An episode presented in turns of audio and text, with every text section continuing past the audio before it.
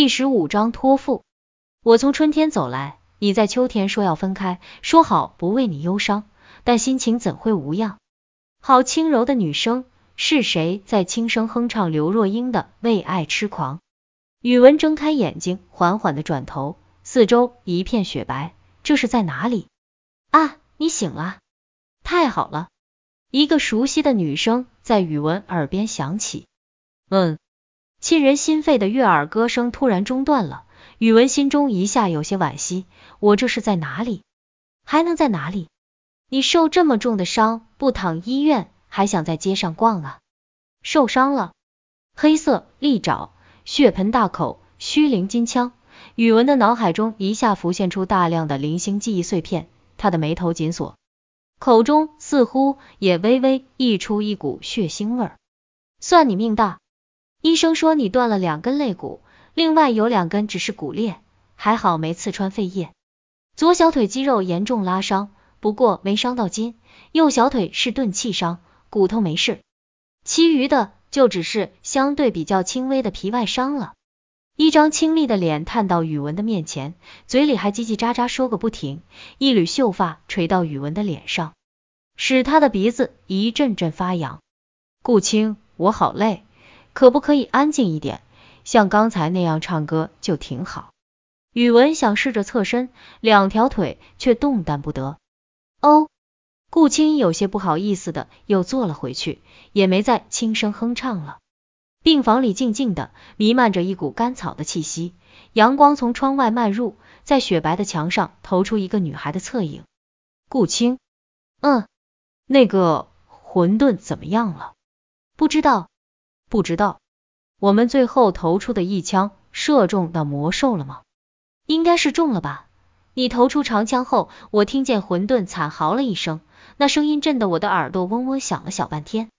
你那时几近脱力，就撑着说了一句带我下去。刘天明背着你从消防通道绕着一层层往下跑，等看见那东西的时候，才发觉你已经晕过去了。那你们看见了什么？宇文的口气有几分紧张。我们看见一节一米多长的断尾落在十八楼会议室的门前，尚在不时抽搐摆动。刘天明瞠目结舌的看呆了。不过只有我看见断尾上还插着你的虚灵金枪，大概是你的金枪把混沌的尾巴硬钉在地上，那怪物挣脱不开，自己咬断尾巴才逃掉的。宇文长吁了一口气，一场险些赔上性命的大战。没想到还是让混沌逃了。自己的虚灵枪在刺中灵物后会自行实体化，混沌如果被钉在地上，若不自伤躯体，还真是跑不掉的。后来你的呼吸越来越微弱，虚灵金枪也就像一缕烟尘般散了。混沌的断尾突然弹跳起来，还把我和刘天明吓了一跳。顾青轻叹一口气，又接着说起来：“那截断尾现在在哪儿？”宇文急切的问道，顾青眼神一下变得有些迷茫。我是不敢碰那东西的。刘天明胆大，想把断尾带走，但那偌大一截断尾，他抱在手中竟然是轻飘飘的，而且渐渐的由黑变灰，又由灰变白，最后像一大卷被烧成灰烬的纸，一阵风吹过，就如飘散的雪花落在了火炉上，什么也没有留下。宇文沉吟良久，说道。那莫名失踪的亚鱼尸体，大概也是这样消失的吧？关于上古魔兽的出现，在古书中有所记载，却从没有说过他们的尸体会这样分解，真是令人费解啊！对了，玄刚怎么样了？顾青轻声说道：“玄刚没事儿，我们推你上救护车的时候，他就出现了，还一直跟着我们来了医院。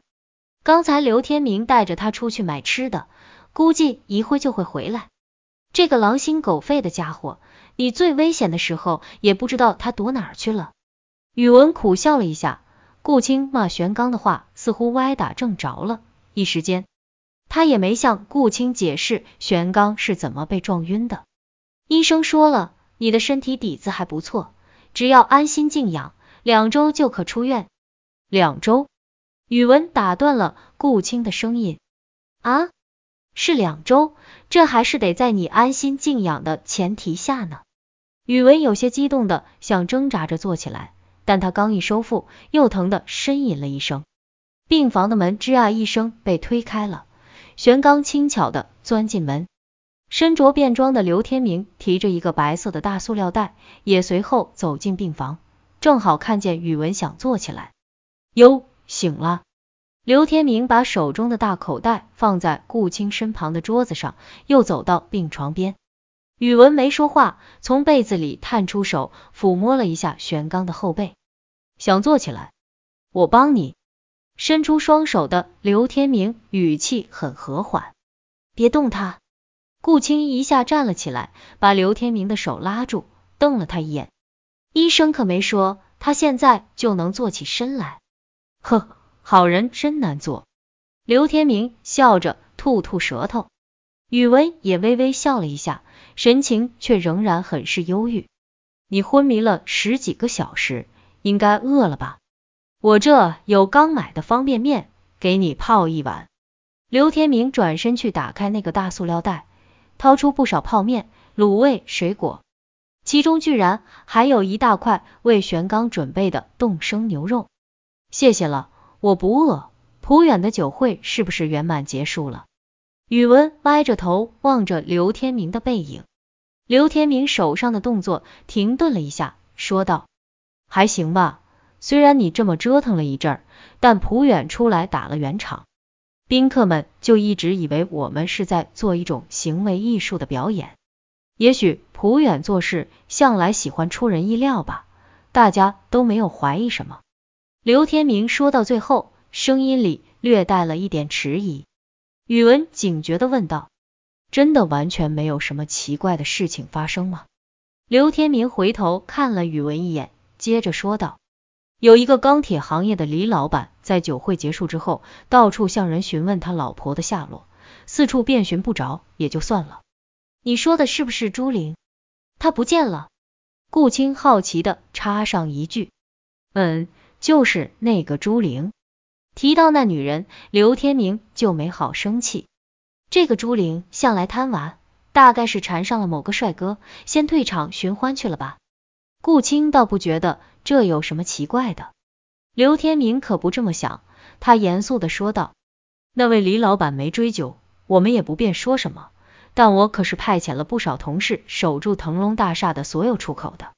那么胖的一个女人，随便是谁见了都会印象深刻。我的同事竟然没有一个人看见她从大厦里出去过。而且据小李说，昨天晚上酒会散场的时候，普远的神情也很不对劲儿。”大家都很热情的向他辞别，他却有些魂不守舍，笑容僵硬的厉害。宇文轻咳了一下，开口问道：“刘队，你昨天晚上有没有伤到手？”顾青和刘天明同时把目光对准了宇文的脸，两人的神情都有些惊讶，因为昨晚顾青对刘天明说过相同的话。你也看见刘天明手上的血迹？顾青的脸色有些发白，你的左手洗干净了。宇文看了看刘天明的手，刘天明慢慢抬起自己的左手，我是不是又碰到了什么只有你们才看得见的东西？可我只不过摸了一下电梯的箱壁而已啊。宇文的表情越发的沉重了。刘天明走到病床边，一字一顿的对宇文说道，在你昏迷的这段时间里。关于你的事情，顾青已经全部告诉我了，你别怪他，是我逼着他说的。自从看见那截巨大的断尾，我就有些相信你们所说的话了。也许真的有某种非自然的力量存在吧。黄泉引路人。宇文听到刘天明说出的最后一句话时，身躯猛地一震，就连趴在床下的玄刚也一下支起了耳朵。他闭上了眼睛，似乎在思量着什么。好一会才突然睁开眼睛，像是做了一个很大的决定。刘队，顾青，可以坐的离我近些吗？我想拜托你们一件事。宇文的声音非常郑重。顾青忙搬过两张椅子，与刘天明一起坐在床边。我还是从头说起吧。大约是七个月前，我与玄刚流浪到 C 市。无意间发现腾龙大厦正散发着一股冲天而起的怨灵气息，并有越来越浓烈的趋势。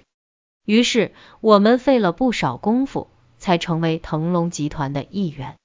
从第一天进入大厦，我便开始调查这团怨气的来源。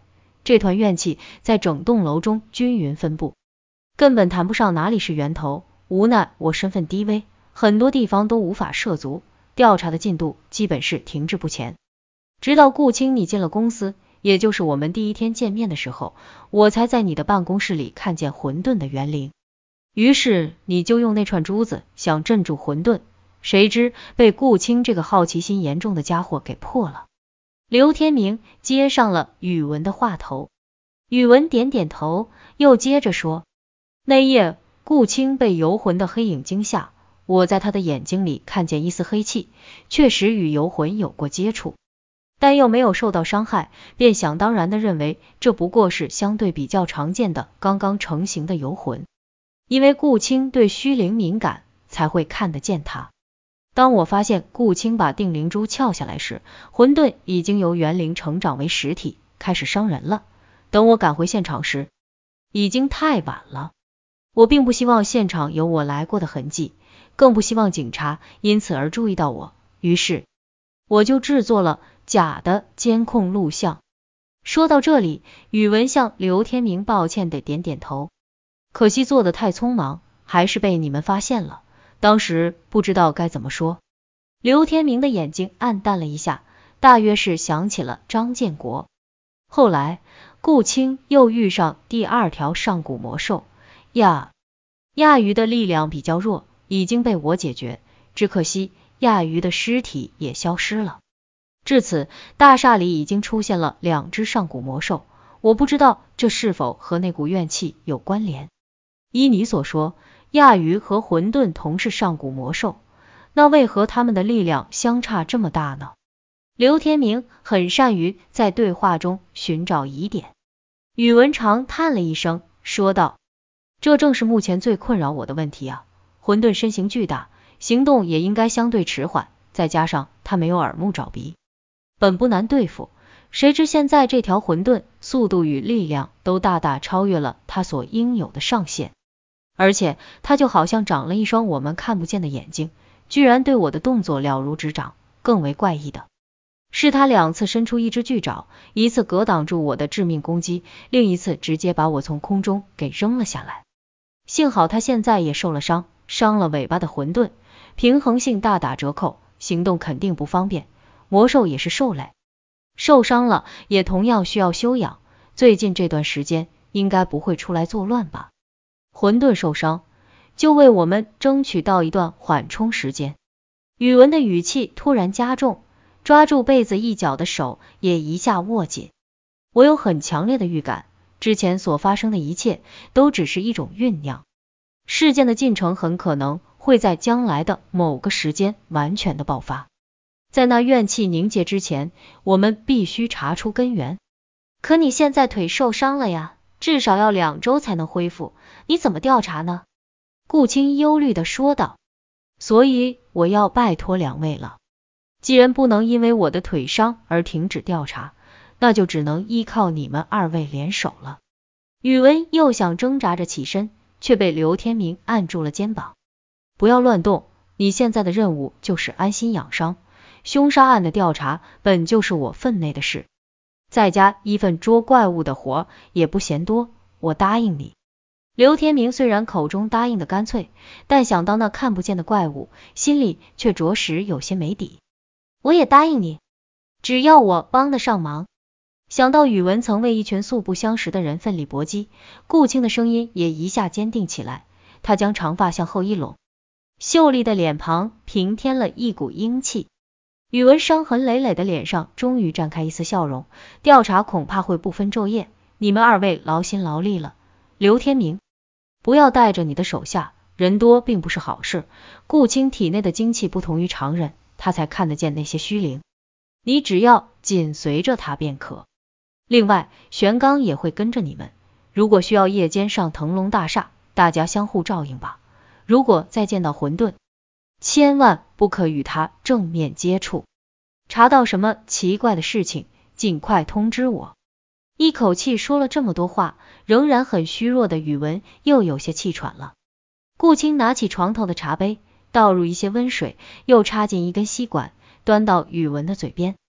宇文扭头吸了两口温水，眼神里有微光在闪烁。顾青，麻烦你去叫一下医生好吗？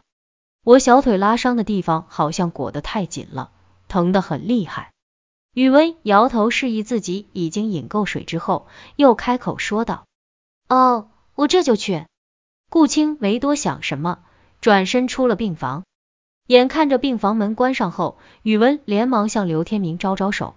刘天明眨眨眼睛，把脑袋凑到宇文跟前。宇文小声的说道：“刘队，有些情况不便当着顾青的面说，我现在说给你听，你调查的时候特别留心一下就是了。”刘天明一愣，随即连连点头。直到昨晚上为止，我都是把顾青撞见的黑影与上古魔兽分开来调查的，但这两件事情间似乎有某种看不见的联系。昨夜你手上染有血迹，只有我与顾青看见了。你说你不过是摸了一下电梯箱壁，这大概是游魂惯用的虚障之术在作怪。而这黑色游魂恐怕又与顾青有些牵连，你不妨再去顾青的办公室查一下。他桌上的相框被人面朝下的按倒，说明有人不愿意看见他一家三口的合照。而且顾青曾经在游魂的脑波干扰下做了三个奇怪的噩梦，或许是那游魂在暗示什么。刘天明也曾听顾青说过这三个噩梦的事情，在一旁半信半疑地点着头。我这么躺在医院里，也没法帮到你什么。这串定灵珠你带在身上吧。宇文伸手在怀中取出一串亮黑色的念珠，正是那被顾青无意间撬下的法器。你不懂法术。就只能靠这定灵珠自身的巨魔灵力，该怎么用也只能看你自己随机应变了。刘天明刚接过定灵珠，顾青就带着医生推门进来了，两个男人一惊，僵立当场。哟，你俩什么时候这么亲热了？别是商量什么鬼主意来对付我吧？顾青笑着开玩笑，倒也没真的想到什么。嘿嘿，没事没事，我看宇文枕头高了。帮他平一平。刘天明尴尬的笑着，悄悄把手中的念珠放进裤兜。